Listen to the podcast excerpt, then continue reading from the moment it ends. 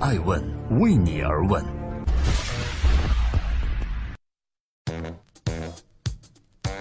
Hello，大家好，欢迎聆听《守候爱问每日人物》，记录时代人物，探索创新创富。我是爱成，今天共同关注马云为什么热点总是你。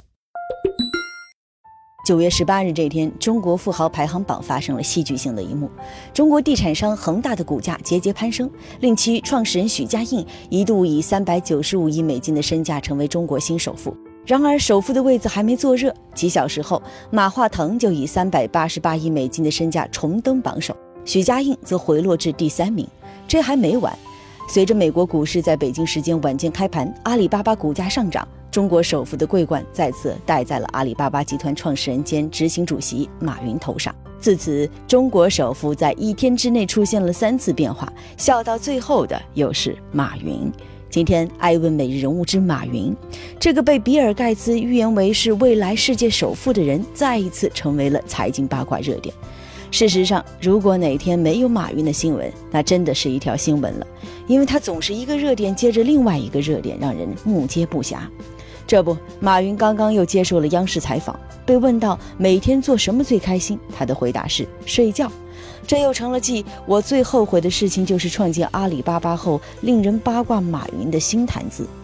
看似不羁的马云，其实在节目中提出了倡议，即要用未来的眼光看世界，用世界的眼光来看中国。他解释说，用这样的一种新观念、新的思考去做事情的时候，你做的会完全不一样。这也让人联想到，在刚刚结束的万众瞩目的阿里巴巴十八周年庆典上，马云金句连连。其中有句耐人寻味的话是：“绝大部分人是因为看到而相信，但少部分人是因为相信而看到。”如果你仔细咀嚼以上有关马云的三个热点，就会发现冥冥之中自有因果。正是因为马云一直践行着用未来的眼光看今天，用世界的眼光看中国这种前瞻性布局能力，以及因为相信而看到的这种坚持，才会令马云的创办的企业总能把握时代脉搏，进而，在资本市场如鱼得水，进而让马云能够在马化腾、王健林、徐家印的挑战下，不断保住中国首富的头衔。正在播出《爱问每日人物之马云》。如何践行他的观点做企业呢？十八年前，一九九九年三月，做中国黄页失败的马云在杭州湖畔花园小区公寓内创办了阿里巴巴，团队一共有十八人，被称为是阿里巴巴创业的十八罗汉。当时，马云的目标是建立一家生存八十年的公司，创建一家为中国中小企业服务的公司，成为世界上最大的电子商务公司，进入全球网站前十名。马云的这番布局放在当年，任何人听了恐怕都会送他四个字：痴人说梦。但现在看来，实际上马云是在用世界的眼光看中国。他在一九九九年第一届阿里巴巴全体员工大会上说：“我们所有的竞争对手不在中国，而在美国的硅谷。我们把阿里巴巴的定位为国际站点，我们不要把它定位为国内站点。”这一场景被摄像机真实的记录下来。画面中，现场的员工迷茫的眼神似乎在问：“我们连中国市场都没有站稳脚跟，如何去和世界竞争呢？”有时，超前的战略布局往往易于吹牛皮混淆。但正如马云所说，今天的阿里巴巴不是今天做成的，而是十八年前的这一决定做成的。十八年后，马云实现了当初的狂言。我们看到，二零一七年美东时间九月十三日，阿里巴巴股价再创历史新高，盘中最高价为一百七十九点一美金，收市报一百七十八点九七美金，涨幅为百分之二点零九，创阿里巴巴自二零一四年九月 IPO 以来新高，总市值达到了四千五百二十七亿美金，位居亚洲市场最大公司，全球公司市值排行榜第六名。阿里巴巴虽然还在杭州。但是在马云的大力推广下，开始惠及更多全球中小企业，而阿里巴巴的竞争对手也变成了亚马逊、微软这样的世界级企业。正在播出《艾问每日人物之马云站在未来如何看现在》。马云对于未来的思考总是超前的，因而其布局也总是先人一步。记得几年前的一次互联网高峰论坛上，主持人问台上的李彦宏和马化腾。马云提出，未来云计算的市场空间很大，你们怎么看？当时李彦宏表示说，云计算并不是什么新鲜概念啊，百度暂时不会涉及吧。马化腾也表示不看好云计算未来市场空间。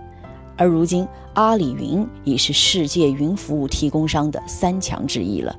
研究机构 IPNet 近日发布的全球云服务商 IP 地址与分析报告指出，从 IP 地址背后活跃的人、服务器和操作系统等角度，对全球云计算服务商的市场活跃程度进行了分析。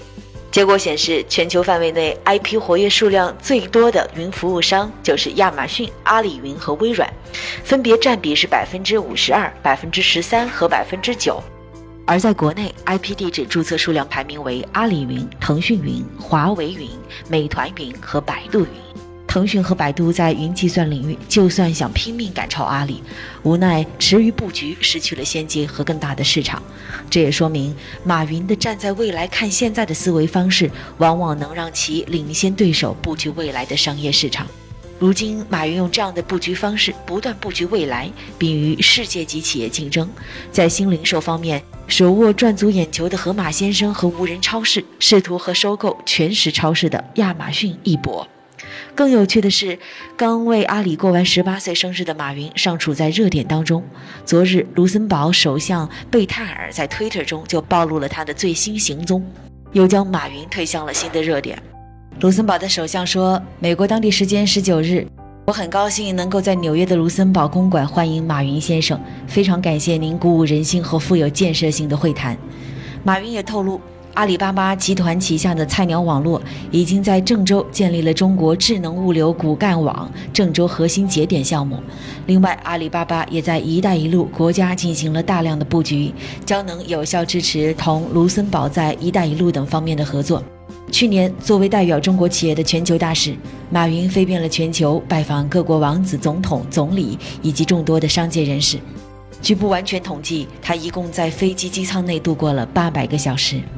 今年呢，马云与各国首脑、高级管理层会见的新闻也经常出现在媒体中。在阿里十八岁的演讲中，马云依旧强调了全球化。看来他会一直践行着他所提倡的“站在世界看中国，站在未来看世界”。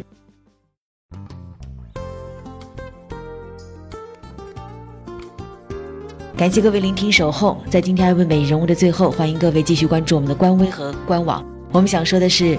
二十年以后的你，不是二十年以后决定的，而是今天的思考和今天的决定。企业如果想在商业竞争中处于优势地位，就要扩大自己的格局，并提前布局未来的市场。因为只有先人一步，才会有更多的胜算，才有可能做到不战而先胜。在马云频频上热点新闻的背后，其实是商业布局动作的吸睛作用。试想，谁不愿意盯住先知在做的事情呢？无论是出于好奇心，还是紧追风口的动机，我是爱成爱问人物的创始人，爱问为你而问，让内容有态度，让数据有伦理，让技术有温度。感谢收听，明天再见。爱问是我们看商业世界最真实的眼睛，记录时代人物，传播创新精神，探索创富法则。